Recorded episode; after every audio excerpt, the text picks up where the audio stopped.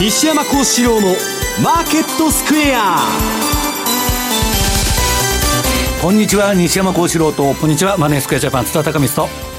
皆さんこんにちは。アシスタントの大里清です。ここからの時間はザンマネー、えー、西山幸四郎のマーケットスクエアをお送りしていきたいと思います。大引けの日経平均株価、えー、今日はですね、えー、小幅値下がりとなりました。続落です。37円61銭安い2万3631円88銭ということです。西山さん今日の動きどんなふうにご覧になりましたか、はい、あのー、まあ米国は堅調な一方ですね、はい、まあここのところの特徴として、日本がまあやや高値圏で足踏みしていると、はい、まあ、これも明らかに円高の影響株は、うんうんうん、あの株は円高離れしたとか言われてるんですけど、はい、やっぱり円高の影響だと。だまあ為替がやっぱりその、えー、っと円高になるとですね上がりにくいということだと思うんですけど。はい、えー、そのドル円なんですがこの時間が109円3031ということです。須田さん今週は108円を見ましたね,、はい、ね。108円台を見ましたね。まさに無入信発言ということが、まあ、その前からですね実行レートでいうと3年ぶりの安値、まあ、それにまあ追い風が吹いたとでトランプさんがですね強いドルということを打ち消しましたけど、はい。えー、基本流れはもう少し下があるんじゃないかなという感じがしますね。うん。えー、マーケットについてはこの後も西山さんと津田さんにたっぷりと解説をしていただきます。そして番組ではリスナーの皆さんからのコメント質問お待ちしています。投資についての質問など随時受け付けておりますので、えー、ぜひホームページのコメント欄からお寄せくださいザ・マネーはリスナーの皆さんの投資を応援していきます。それではこの後午後4時までお付き合いください。この番組はマネースクエアジャパンの提供でお送りします。もしもし？金曜日の夕方4時20分からって空いてる？何？随分半端な時間だけど。うわデートの誘いかな何？いや、じらすなよあのね、B コミさんがね。え ?B コミさん？そう、銘柄をたっぷり紹介。システムトレードについても解説してくれるんだって。ってば、ませんか坂本慎太郎のデイトレオンライン、金曜夕方4時20分からお送りします。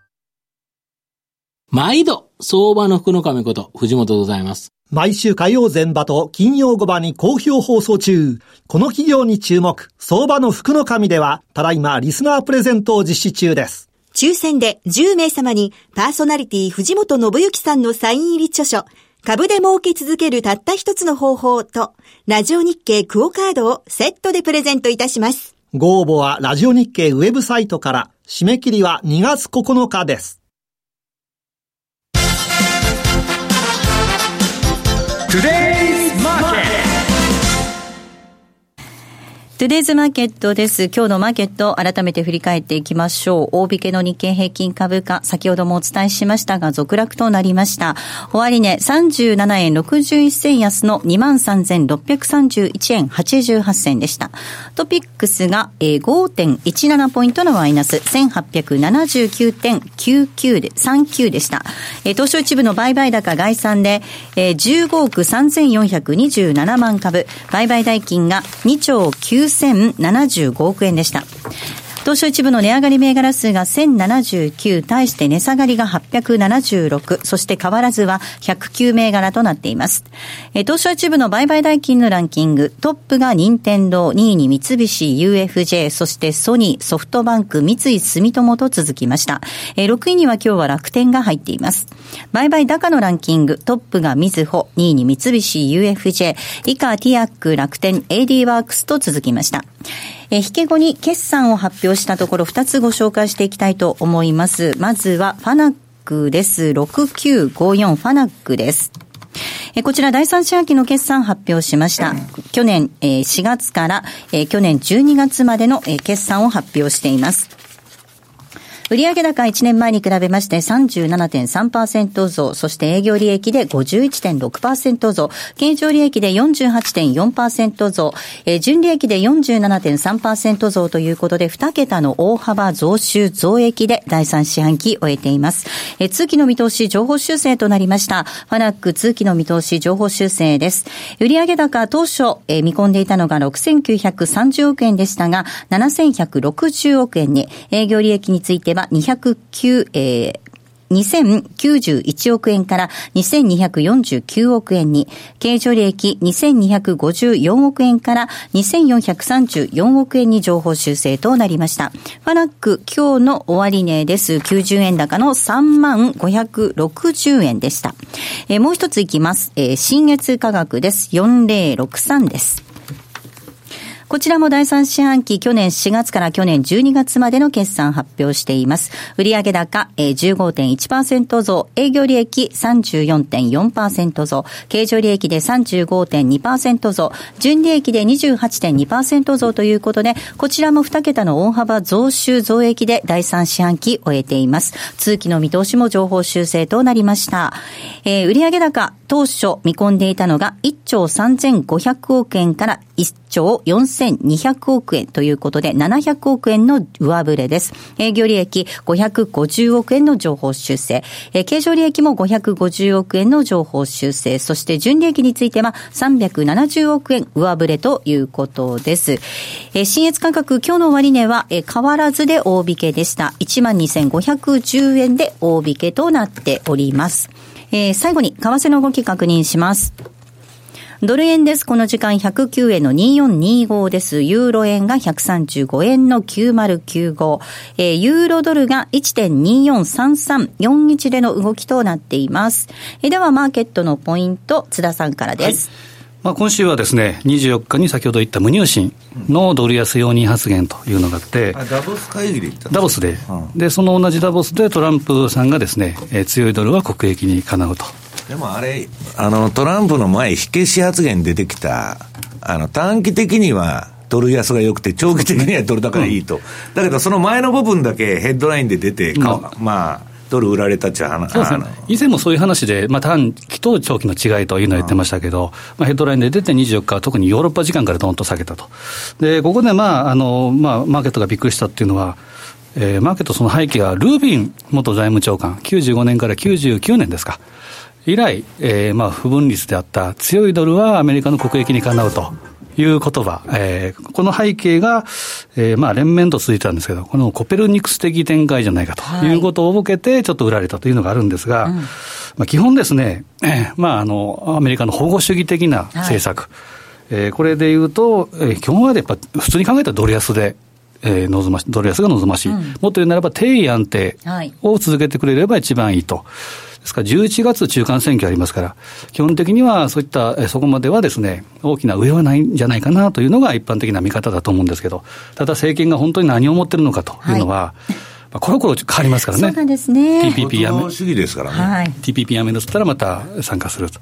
その辺はですね、ちょっと一喜一憂するような相場になるかもしれません。うんで、えー、まあ、ドル円の相場でいうとですね、僕は26週のボリンジャーバンドって結構見るんですけど、はい、半年間の市場参加所のコスト、このマイナス2シグマっていうのが108円の30ぐらい、うん、108円の50っていうのを一瞬つけたということですから、そんなにですね、下は深くないんじゃないかなという気はします。うんはい。で、問題で言うと、1月、僕は個人的にはですね、31日、来週の水曜日、ちょっと、えーまあ、注目してるんですけど、はい、31日水曜日。これはあの皆既月食があってですね、はい、でこれはなんか152年ぶり、1866年以来、はい、スーパーブルー、えー、ブラッドムーン。スーパームーンと。ブルーでブラッド。ブルームーンっていうのは。青と赤が混じってるんですか、それ。1か月2回満月があるっていうのがブルームーンですけど、ブラッドムーンというのは月食。これは1866年というとですね、薩長同盟とか、あ。とは寺田屋事件とか、それ3月見たってことは、ちょうど龍馬とか西郷さんも見てたような月が、150、まあ、アストロロジーで示されてるで満月、まあ、去年の特に2017年っていうのは転換点で結構多かったんですけど、まあ他は10年調べても、まあ、やっぱ前後、まあ、ぴったりじゃないですけど、うん、えー、そういったものもあるので、そのあたりは横軸でちょっと注目かなというふうに個人的には思いますね。何かここはね、かえー、転換点があるかもしれないということですので、見ておきたいと思うんですが、まあ、本当にあの西山さん、ちょうどダボス会議でいろいろ材料がね、今週出てきましたね。そうですね、うん、でも私、材料ほとんど見てないという感じなんですよね、本当に見てないというか、まあ材料を真剣に考えててもしょうがないのかなという相場になってるんですね。で、それはなぜかというと、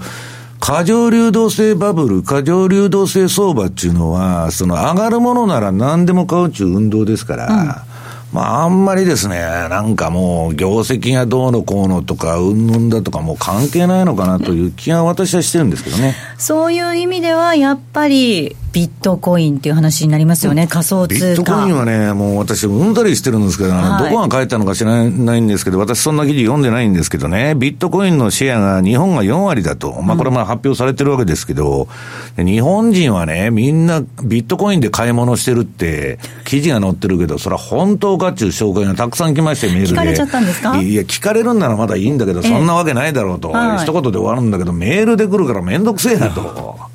いう話でですね、で、まあ、そのぐらい、その日本で熱狂になってるというのが報道されてるんですね。で、じゃあ海外はどうかというと、海外も結構やってる。やってるんです。で、ただし、金持ちはやってないんですね。これは面白いことに。はい。で、あのー、僕の友達なんかで言うと、まあ、結構失業しとるのがたくさん出とるんですけど、あの、ブラジルなんか今2割ぐらいインフレになってて、首切りも結構あるんですけどね、そうすると100万ぐらい退職金くれるんですよ。で、まあ、失業しとるから、その精神状態良くないんですけど、うんうん、まあ、その、親と同居して独身の人は、一発いったれと。一か八いうことで、みんな買ってる。僕もそのその立場だったら買ってると思うんですよ。で、もう一つはね、最近、あの、就職の面接官に聞くと、あの、学生がみんな日本ではやってると。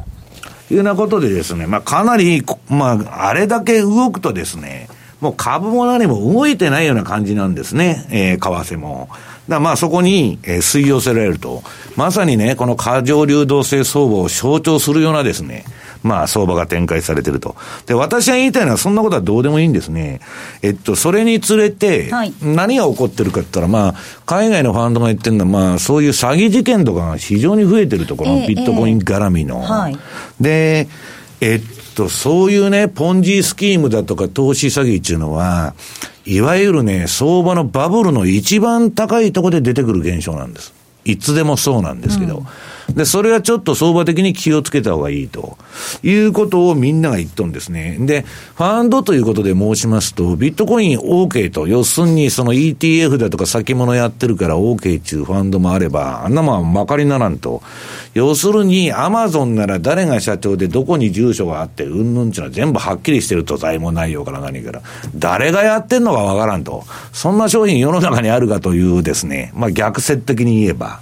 で、まかりならんということで、禁止しているところもたくさんあるというような状況になってるんですね。うん、で、日本ではね、そのビットコインのハードフォーク、いわゆる分裂さら騒ぎあるとまた儲かるだとか、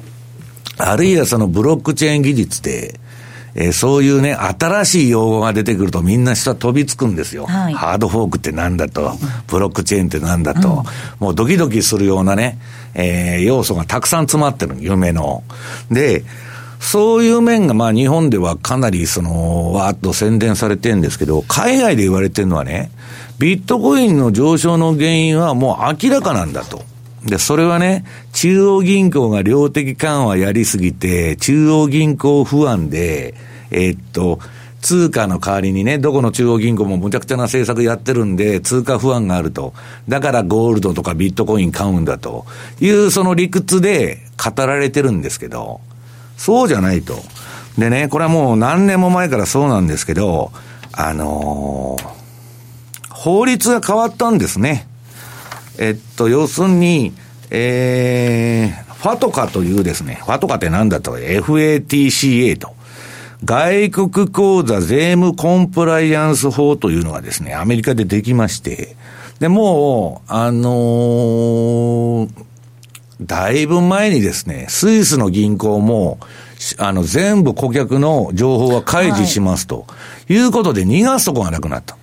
で、今度はタックスヘイブン出てた金は、えー、っと、例のあの、何文書だったっけ？パナマ文書とかパラダイス文書でね、はい、もう芸能人とかそういうスターまで巷に挙げられてるという状況でね、えっと、もうその税金を回避する場所がなくなったと、そういう行き、行き場のないアングラマネーが今、そういう市場に入ってると。で、流動性がないもんでわーっと行っちゃうんですね。で、上がるからそこにわーっとまた投機的な資金が集まってきて、まああれだけ上がったんじゃないかっていうのが、まあ海外で言われてるあれなんですよね。だまあ、あのー、どっちにしたってね、じゃあビットコインが confidentiality があるのかと。要するに匿名でね、 anonymous で誰にもバレないと。はい、そんなことはありえないと。もうそういうね、守秘、守秘義務なんていうのは税務署が来たら一発でどこも上げることになってますから、まあそういう意味ではね、ちょっとあの、過大評価されてるんじゃないかなっていうのをみんなファンドでは言ってるということですね。確かに津田さん、これからちょっと規制とかがね、なんか増えてきそうな感じしますよね。韓国でも規制、中国でもという話があって、うん、で、まあ、西山さんおっしゃった、まさにポンジスキーム、自転車操業という意味。はい後から入ってくる人がやはり不利になりかねないというのは、うん、えー、怖いですし、あとはですね、よくこれも言われますけど、靴磨きの少年の話、はい、もうジョ、えー、ケネディ大統領のお父さんですか、うん、えー、ジョセフ・ケネディが靴磨きで、えー、少年がですね、だんだんこの株いいですよと言い出したときはもう終わりだと。だからそんなイメージが。でも昔よく言われてましたけどね。靴磨きバブルのような、まあ、あるかなと。あとは名だたる投資家、ファンドマネージャーがすべてやっぱり否定しているというのはですね、ちょっと気になるところですね。靴磨きという話で言うと、私も全くあの投資なんか今までしたこともないようなお友達がヘアメイクさんなんですけど、はい、ビットコイン。ビットコインやってるって言って。だから私はね、商品だから私、あの、個人的にはビットコイン肯定も否定もしてないと。うん、で、上がるんならそれに乗ればいいしね。ラリー・ウィリマームズなんかはゼロになるって言ってるんですよ。で、彼はショ、まあ、ロングもショートもすると。それで、動きは商品は何でもいいんだと。ただ、今のところね、シカゴの先物も証拠金率50%で、レバレッジ2倍でしょ。だから、そんな資金効率が、えー、悪いものよりですね、今日はあのー、例の、うんと、株のちょっと個別株の話を久しぶりに、持ってきたんですけど、はい、番組資料にあの PDF でも上がってると思うんですけど、まあ皆さん、ハイテクの上昇が止まらないんですね。すごいですね。で、もう、これね、えー、っと、どんだけ上がるんだと、私もちょっとね 気持ち悪くなってくる。要するにね、アップルとテスラは今上がってないんですよ。はい。で、それ以外はもうバンバン上がって、で、このアルファベット、あアルファベットね。からですかね。えっと、いやいや、アマ、アネットフリックスから資料には出てるんですけど、はい、ネットフリックス、アマゾン、で、アルファベット、はい、まあ、グーグルですね。これの週足が出てるんですけど、これね、あの、標準偏差ボラティリティトレードのあの、自動トレードで、まあ、あの、私が関連してる株式ファンドって今、キャッシュポジション8割になってるんですよ。はい、えー、恐ろしい。今、ローマで遊んどるんですけどね。いいですね。で、あの、えっと、どういうんですか、それでやってるんですけど、うん、まあ、この週足のトレンドの綺麗なこと、綺麗なことと、はい、でね、あの、これどこまで上がるんだっていう話で。とどまるところを知らない感じですもんね。だから PR も100倍、まあ、アップルとかは安いですけどね、はい、19倍とか20倍とか。それ1銘柄だけですよ。あとはもう100何倍とか、そんな世界でしょ？ネットフリックスはこの間決算発表しましたね。で、加入者やっぱり増えてるっていうことですもんね。私も加入しました。いや、私ももう入ってんですけど、だいぶ前から。いや、ネットフリックスがこんなに行くとは私は思ってなかったんですけど、今週なんか本当の火柱高ですよ。そうですね。だから、あのー、これね、あの、日本株もみんなまあ有望だっていろいろやってるんですけど、あの、この、とにかくこの上げた銘柄の中では、アマゾン。はい。もうこれはね、えー、まあいろんなとこで言ってるんですけど、えー、頭二つ三つ抜けてると。他の会社よりも。うん、はい。もうこれ独占禁止法でやられない限りは、まあ、どんだけ成長するかわからない中ですね、えー、ポテンシャルを持ってるわけです。まあでも、そういう話になってきますよね。独占禁止法とか、その規制が入るとか、分割しろとかっていう話も、ね、どういう理由でね。いや、だから今ネットを制圧して、次は実店舗でホールフーズとか買っとるわけですけど。アマゾン GO の話まあまあ、どこまで広がっていくかなんですけどね。あのー、これね、私、今週もまあ、経営者の人の集まりだとか、まあ、証券会社の人の集まりがあって、いろいろ出てるんですけど、世界で一番すごい、えー、企業は何かっつったら、全員がアマゾンだっちゅうわけです。うん、で、あの、えっと、あの、例のウォーレン・バフェットが、ハイテク株は分からないから買わないと。で、ネットバブルの時も一切見向きもしなかったと。でね、彼はまあ今、アップルはちょっと買ってますけど、まあ基本的には買わないと。だけど、あのバフェットをして、彼は悔やんでることが一つだけあって、アマゾンの株を買わなかったことだけは、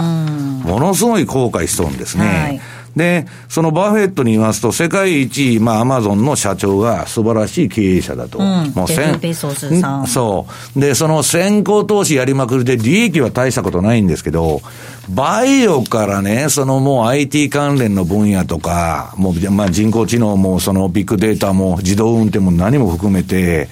もう頭二つ三つ、えー、もう人ゲノミックからですね、何でもそういうそのバイオ分野から何から何まで全部抑えてる。成長産業の分野を。はい、で、もうちょっとしたらね、インターネットの回線がもう今危ないって言われてるんですよ。危ない。はい。はい。いやいや、もうパンクするトラフィックが多すぎて、で、前から言われてて、そんなもん大丈夫だ、大丈夫って話になってたんですけど、最近もう実務レベルでちょっと怖いと。でね、そうなると IT ビジネス自体が崩壊する可能性もあるようなことなんですよね。ネットが満杯になったって回線が。で、さすがアマゾンとかはもう自分で海底ケーブルを引いとるんですね。だからもう力が全然違うと。で、経営手法はウォーレン・バフェットのゼロコスト経営と一緒。うん、商品、えー、仕入れて売るまでの時間があまりにも短いんで、ゼロコストで回してると。まあ、バークシャハザワイの保険でゼロで調達して、それでまあ株で運用するっていうのと一緒でですね。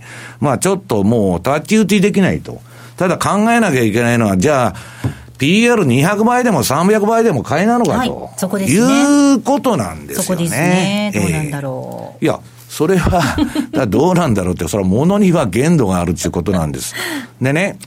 一つ懸念してるのは、えっと、今ね、えっと、大札さん業績、業績と日本企業も。はい。ご紹介した2社は良かったですね。あの、弱気な IMF でも世界経済の予想を引き上げとるわけです、今年は。はいで、どこも景気いいと世界中。で、そんなことはね、去年から分かってたんです。今年そういう数字が出るっていうことは。だから、まあ、6割方織り込まれてるのも、6割、7割は。で、問題は、じゃあどういう時に企業業績が上がるのかっていうことを調べたファンドがたくさんあるんです。はい、で、まあ、例えばアメリカ企業に限定しちゃうと、金利が下がっとる時は、株も上がるんですけど、企業業績も上がるんです。企業業績にも追いか追い風になってると。で、金利が上がると、株も上げが止まって、企業業績も、えー、ピーク打って下がってくるというのが今までの歴史の真実なんです。はい、そうすると気をつけないといけないのは、今アメリカの金利がね、2.64の2016年の金利高値を抜いて2.66まで来たと。これが、今後ボディーブローのように徐々に効いてくる時代に入ってると。今すぐ崩れるっていうんじゃなくてね。はい、だからどこまで金利の体制があるかというのを考えないとですね、いけないと。ただ、私がその考えてるのは、そんなことも考えてないんですね、実はもう。う要するに、そのテクニカルでこれだけ綺麗なね、上げても下げてもいいんですよ。えー、っと、この例のグーグルだとかアマゾンだとかね、そういうものでトレンドが出てんだから、もうそれでトレーディングベースで、上げ相場に対処すると。で、ビビってたらもう今何もできないわけですよ。す、す、すべての商品が割高なわけですから。だからそういうことでバタバタやってるんですけど、まあ、この素晴らしいですね。えっと、まあ、稀に見るトレンド相場。はい。だけど、そういうのは逆に言ったら、うまくいきすぎ、できすぎと、うん、ちょっと慎重になった方がいいんじゃないかなということなんですね。こういう時だからこそ価格分析を忘れちゃいけないわけですよね。チャートを見てね。うん、価格分析じゃなくて、うん、ストップロスを忘れたらダメなの。ストップロスを忘れどういう手法で投資してもいいんですけど、要するに、まあ、金にまあ、相場が今、最終波動だとしたらね、2009年からの、それは人によって解釈違いますけど、相場は、頭と尻尾はくれてやれと。たい焼きで言った頭と尻尾いらん、真ん中のあんこ取れと。いうのは、エリオット波動でいう3波動でしょ、うん、上げて下げて、上げて下げて上げるっちゅう5波動で、あの、成り立ってるんですけど、波動っちゅうのは。3波の上げに乗りなさいと。一波の上げはまだボトムが終わってないとい、終わってないかもわからないと。だから初押し替えっていうのはそういうことなんですけど、そうすると今5波動ってことは、こっから2年ぐらい上がっても延長っていうのしますから、いくらでもエクステンションして上がっていく可能性もあるし、明日終わってもおかしくないと。5波動っていうのは10円上がっても10ドル上がっても5波動なんです。一番不確かな波動。ね、ただし、まあ株とかコモディティの場合は相当その最後の5波動が一番よく上げると言われてるんでね。まあまだすぐ売られるってことはないでしょうけど、その終わりというのをいつもイメージしとかないといけないということだと思うんですけど。はい、ここまではトゥデイズマーケットをお送りしました。金森薫の世界情勢マンスリー1月号は、変貌する中国の政治と経済を独自の視点で解説。日本と世界が知らない中国の真実とは？ただいま好評発売中。CD60 分価格は税込5400円。別途送料をいただきます。お申し込みは0335954730ラジオ日経通販ショップサウンロード。またはラジオ日経ネットショップサウンロードまで。グローバルヘルスカフェ。途上国へ赴き医療システム全体の向上を目指すグローバルヘルス。番組ではマスターの明石医師とカフェの常連客が国際医療協力を取り巻く技術革新や経済の動きなどの新しい潮流について語り合います。放送は毎月第3火曜日午後5時30分から。どうぞお楽しみに。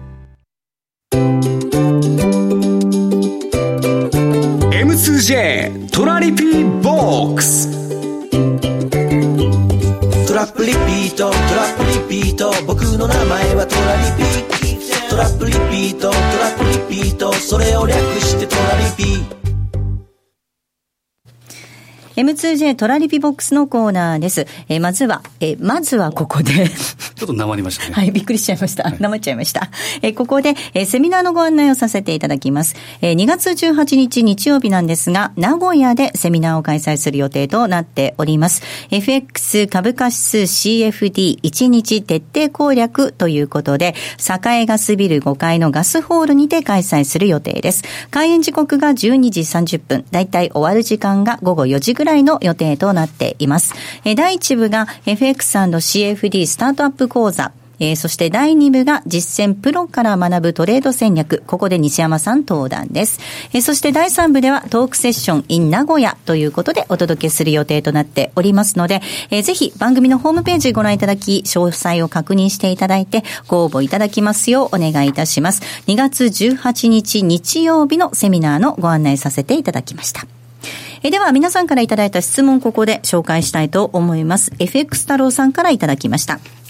無入信アメリカ財務長官が、えー、弱いドルは貿易のために望ましいとコメントしたことで、ドルが全面安になりました。日本の財務大臣が、えー、過去、為替のコメントをするとルール違反だと欧米に叩かれましたが、アメリカはトランプを筆頭に言いたい放題。日本の金融緩和と円安誘導はアメリカも了承していたはずなんですが、はしごを外された感じがします。ユーロドルが1.250になりましたが、EU は、えー、ユーロの上昇スピードが速すぎるためか、苦情めいた発言が多数出ています。しばらく調整の可能性があるんでしょうか。基本的にユーロドル上昇すると思いますが、ユーロドルの年内内の最高値、どれぐらいまであると思いますかというふうにメールをいただいております。今週はドラギさんがですね、会見で、ムニューシンさんのことをサムワンエルスなんて言ったりとかね、しておりましたが、そのあたりいかがでしょうか？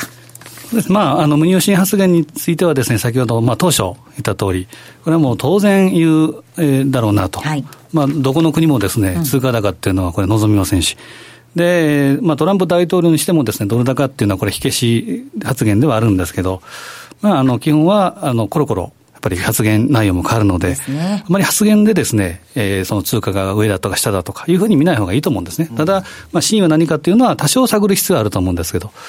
ただ、まあ、あの、ユーロに関してはですね、これはやはり、えー、まあ、テーパリングの、えー、観測、つまり、急縮小観測、これはもう当然ありうべきところですから、えー、見ていきたいんですけど、ただ直近はですね、えー、例えば、まあ、週足の先ほどの26週のボリンジャーバンドで言っても、プラス2シグマを今超えてるような状態。はい、まあ、多少ですね、まあ、まさにあの、健全な調整。うんえー、ヘルシーコレクションというのは当然あり、えー、あり得ると思うので、うん、基本上値をどこまでって見るよりも、押したら買う。まさに今の株価と同じような感じで、先ほどのエリオット波動の話やりましたけど、うん、今日の M2TV でくしくも西山さんがお話しされてました。うん、で、大事なのはですね、まあ今3波なのか5波なのか、推進5波、修正3波って言いますけど、うん、えー、まあ一番怖いのはその修正3波の B 派で逃げるのか、うん、A 派でおしめというふうに感じるのか。ここの違いだけをですね、しっかりあの確認する必要あの番組資料でね、ユーロドル冷やしの波動カウントっていうのを載せてるんですけど、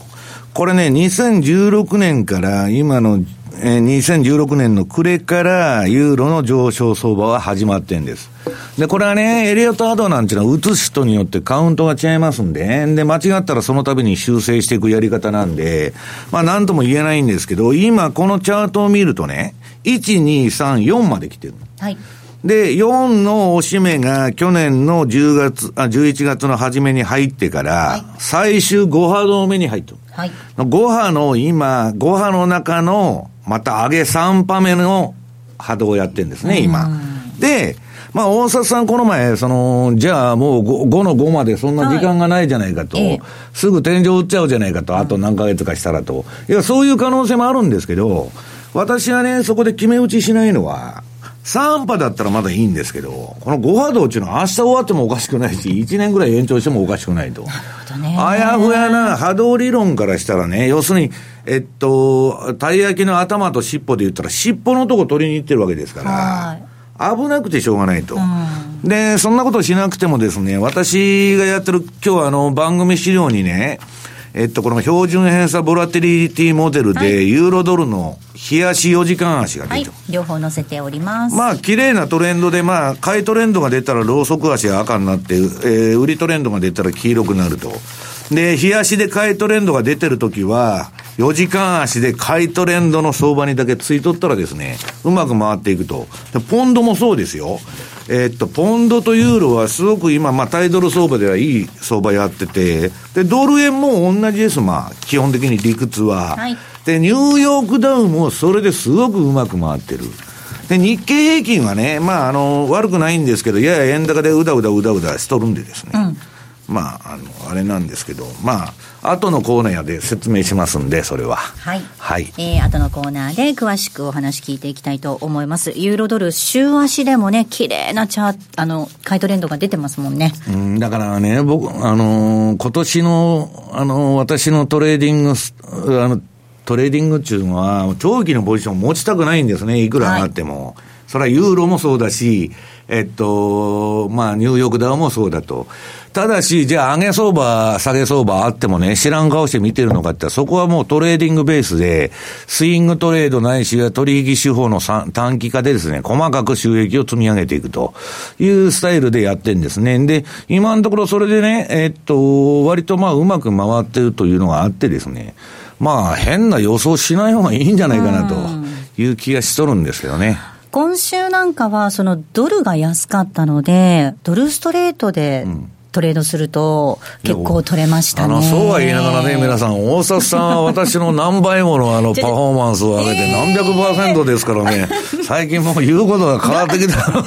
で。そうな。今、腕を組みながら言ってるだから、あのね、それはね、資金量はもっと小さいとか、それはあるんですよ。だけど、大札さんの特徴っていうのは何かって言ったら、短期トレードみんな1時間足でしょ？はいだそういうものでね、20銭、30銭、小すくいして積み上げていった方が、私がシステムトレードに回してね、やっとドル円1円50銭抜けましたと、3ヶ月かかりましたと、冷やしでやってね。まあ、資金効率が悪いんですね。で、これね、えっと、本当にあの、冷やしでトレンドが出てる方向で、はい、えっと、4時間とか1時間でこまめにやっていく方がいいんだと。いう感じなんですよね。去年からもうずっとそういう感じなんですよね。だからまあ相場についていくという方が本当楽だという気がしそうるんですけど。ここまでは M2J トレトラリピボックスのコーナーをお届けしました。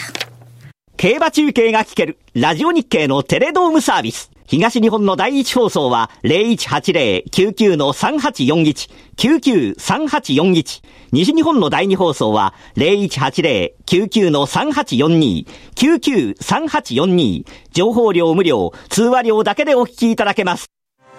地方競馬情報番組、競馬インパクト。交流重賞の実況録音や各地で行われた主要レースの結果など、全国の地方競馬の情報を15分にまとめてお伝えしています。ラジオ日経第1第2で競馬中継終了後の夕方4時45分から放送です。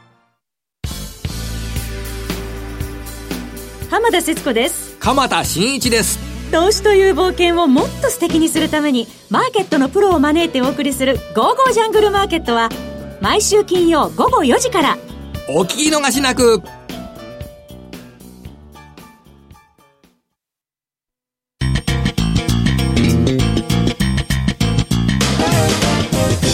西山幸四郎のマーケットスクエアさあ、このコーナーではマーケットの見方について西山さんにいろいろな角度で教えていただきます。今日のテーマです。えー、為替株式市場分析ということでお話を伺っていきたいと思います。はい、まあ、先ほど、えー、ユーロドルのチャートも見ていきました。ポンドドルも見ましたね。ポンドドルも先ほどの質問コーナーでやっちゃったんですけどね。はいうん、これはもうあのー全部のチャートを見ていただくと、全部同じやり方で、標準偏差と ADX が低い位置から上がるのがトレンドの発生の合図と。はい、で、それで相場がボリンジャーバンドの株なら0.6シグマ、えー、他の商品は全部1シグマ抜けると、トレンド相場になるとんで、そこで乗っていくという、まあ、やり方なんですけどね。ちょっと今、あの、怖いなと思ってるのは、ドル円ってここで戻るか、リバウンドするか、さらに落ちるかの正念場なんですね。はいはい、で、これあのー、ニューヨークダウの、あの、去年の年末のラリーに乗るときに、52日のボリンジャーバンドの2シグマ超えたら飛び乗るんだと。うん、とりあえず、ストップを置いて。言ってたんですけど、今、久しぶりにね、その52日のボリンジャーバンドに2シグマを割ってきた。はい。で、標準偏差も上がってると。いう状況なんで、みんなね、当局が下止めるだろうって言ってるんですけど、うんもしかしたら止まらなくてスルスル行っちゃう可能性もあるということなんですね。だからまあ、多分そのこ、ここら辺は当局のね、まあほっといたらその105円とかいっちゃいますんで、7円とか。まあ防御ラインではあるんですけど、ちょっと気持ち悪いあれだなということなんです。で、まあおさらいで言っときますと、見ていただきたいのはね、資料の、えっと、22ページ。はい。ここにそのエリオット波動のカウントが、月足でしてやるわけです。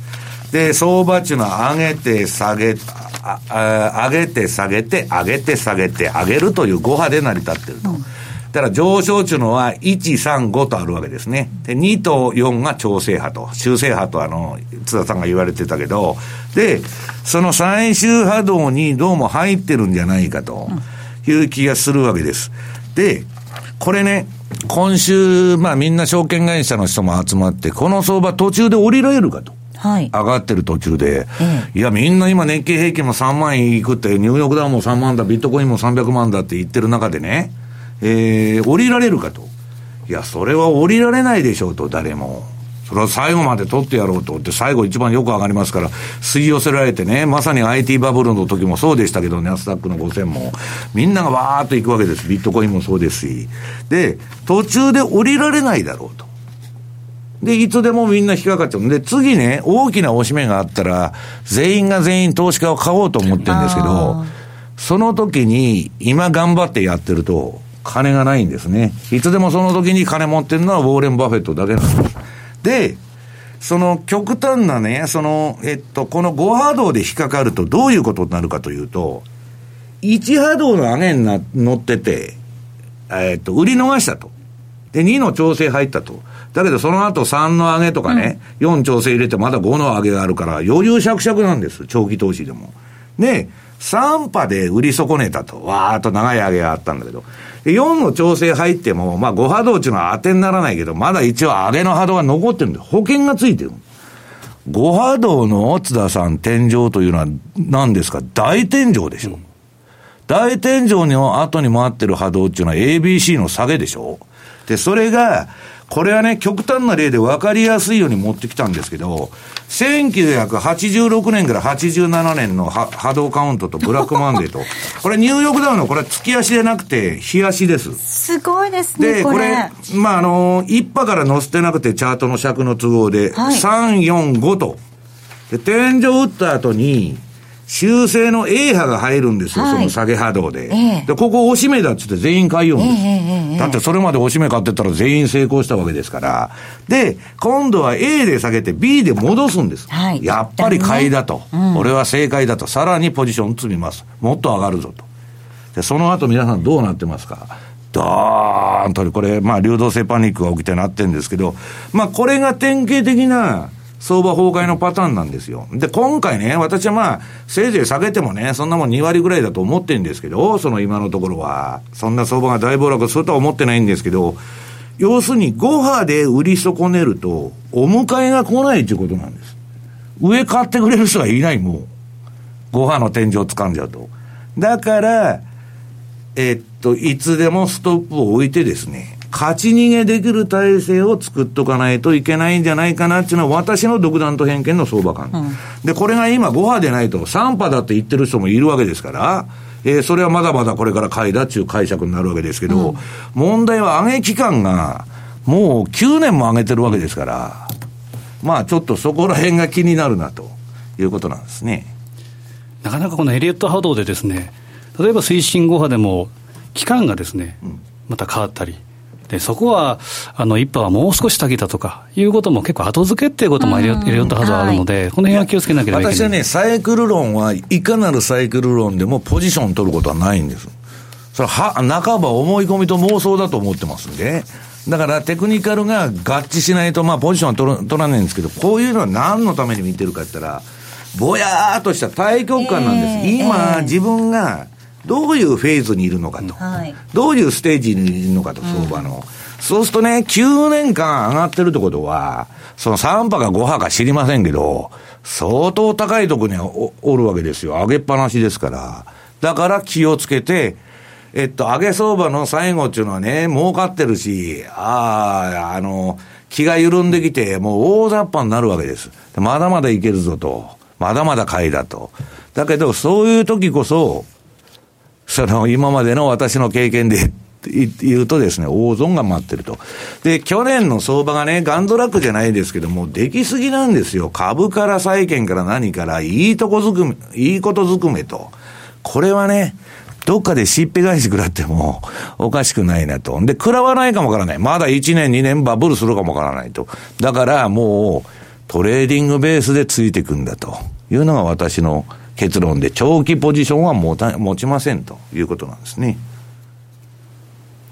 はい。まあ本当にね、この今の上げを3波と見るのか5波と見るのかによって本当違いますけど、相場がね、若いのか、それともだんだん年を取ってきて熟年になってきちゃったのかとかね、そのあたりをね、見極めないと。腐ったとこが一番美味しいわけです これなんか、腐りかけというのは、いや、腐りかけっていうのは一番、あの、果物でも何でもですね、あの、輝きを放つと言われてまして、吸い込まれるんですよ、変な虫が寄ってきたりですね。こっち見て言ってますけど、西山さん。まあ、エリオット・ハートとか、あとジョン・テンプルトンの言葉で、最初、最後は幸福感を、うん、あれはそれで終わるということで、会議なのか、もしくは何なのか、その辺のステージを、えー、見極める必要があって、うん、繰り返しながら、修正3波のその C 波っていうのが一番怖いわけですから。うんその前でとにかく逃げると。まあ C 波っていうのは、いわゆる流動性パニックなんですね。こんなバカなと。いう相場が襲ってくるわけですね。まあ、ちょうど本当、ダボスの話、冒頭にありましたけれども、まあ、世界の偉い人たちがダボス、スイスに集まって、世界経済が拡大してますね、でもリスクがなんかありそうですね、みたいな話もしてるみたいですけどね。本気の話、誰もしませんよ。麻雀で言ったら、麻雀牌倒してね、勝負する人いないでしょ。はい、自分の相場感言うやついる、いるわけないじゃないですか。だから、私はね、まあ、話半分にあんな前いつでもあの聞いとるということなんですよね。まあでもトランプさんがね、なんかダボスに行って大歓迎されたみたいですけどね、わーみたいなね。トランプはだって今の世界経済全部トランプのおかげじゃないですか。アメリカが引っ張ってるんですよ、この相場は。はい、ニューヨークダウンが高いから世界中バブルしてくれるわけですから。だからね、最初トランプのことクソみそに言ってた人も、今全員見直してるじゃないですか。それ逆に危ないんですよ。逆に危ない。はい、注意していただきたいと思います。えー、ドル円この時間109円の1920です。ユーロ円が135円の8795、そしてユーロドルなんですが、ちょっとユーロ上がってきてますね。またね、1.244649での動きとなっております。えー、ここまではマーケットスクエアお届けいたしました。M2J マーケット投資戦略ささあ、このコーナーでは来週に向けて、えー、投資戦略を伺っていきます。津田さんです。はい。まあ、繰り返しながらですね、来週の水曜日は個人的な、あの、ことでもちょっと注目なんですけど、ブラッドムーン、スーパーブルーブラッドムーンですか。まあ、その時の、えー、ちょうど FOMC があるというところもあるんですけど、今ですね、やはりドル円というのは、いかに、えー、まあ、下値を探るか、もしくは下抜けするかって分水嶺に近いと思うんですね。うんそのレートっていうのが108円の30なり50なり、はい、で直近で言うと108円のミドルっていうのが一旦機能ついて、ね、で今戻してきてる、まあ、トランプ発言でっていうのはありますけど、うん、もう一段下は当然あると思うんですね。で、下値を試しながら108円の30、もしくは108円をキープできるかどうか。だ、えー、経験則上でいくとですね、えー、例えば逆張り指標のストキャスティクススロー、この辺を見ると今、えー、20%ライン近辺に来てる。で、これがクロスして右肩上がりになる、つまりゴールデンクロスもあっても遅くないと思うんですね。で、ぴったり底値で買うってことは、これはやっぱりリスクも伴いますから、うん、えー、クロスを確認して、で、えー、そこでまあ、例えばマイナス2シグマに反発されてる、これを確認してから、えー、動いてもいいような気がするので、今からはですね、ストップロスを設定の、例えばトラップトレード。はいえー、こういったものも仕掛けていっていいのかなという、ドル円に関しては、うん、いうふうに思いますね。はい。あとはですね、ストレート通貨って話、大札さん、先ほどありました、はい、そうですね、ドルがちょっと弱含そうですね、ドルが実行レートで3年ぶりに今や、えー、安いっていうのがありますけど、実はユーロはですね、実行レートでいうと、そんなに、例えば12月、去年の12月起点でいうと、そんなに上がってないんですね。うん、一番上げてるのは12月起点でいうと、やっぱキウイ、はい、ニュージーランドドルがプラス4%ぐらい、はい、で次が5ドル、で次がカナダ、これ何かといったら資源国通貨なんですね。うんで、ドルが安いっていうことも当然そうですし、あとはやはり、え資源価格が上昇している。このあたりはですね、そう簡単に終わらないなというふうに思うので、で、出遅れ感から言うと、まあ、実行レートの上げに比べたら、例えば、えー、9位ドル、えー、まあ、まだちょっと、えー、もう少しあるのかなという気もしますし、このオセアニアの対ドル通貨っていうのを狙ってあげても面白いのかなという気もします。それに加えて黒線でいうと、5ドル円、ニュージーランドドル円、これはですね、やっぱドル円の下げっていうのもあって、やっぱりレンジえーまあ、ワーク、これが続くと思うんですけど、まあ、このあたりは、えー、基本的にはやっぱりレンジ中心にボックス圏で動いてくるということですから、例えばラクトラなり、仕掛けてもいいのかなと。つまりドル円は下値を狙っていく。で、ストレート通貨は打診買いをしていく。で、5ドル円、ニュージーランドドル円に関しては、これはリピート系で対処していくと。いうのがいいんじゃないかなという気がしますね。はい。えー、クロス円なのか、ストレート、ドルストレートでいくのかによってもまたね、対応っていうのが変わってくると思いますが、本当に分水嶺という意味では108円の50とか30あたり、ここを抜けてくるのかどうかはですね、西山さん。だからまあ、長期で言うとさっきの52日のボリンジャーバンドのまあ、外にいるうちはですね、まあそういう下行っちゃってもおかしくないという危険性があるし、まあそもそもですね、まあユーロもそうなんですけど、あの、シカゴのですね、ポジションが、ちょっと円売りがね、やっぱりかなり溜まってる中での下落なんで、はい、で、ここはね、見慣れたレートなんですよ。108円とかまだいいんだけど、それを抜けてきてね、107円とか割れちゃうとちょっと怖いなという気はしないでもないですけどね。はい、えここまでは投資戦略のコーナーお届けいたしました。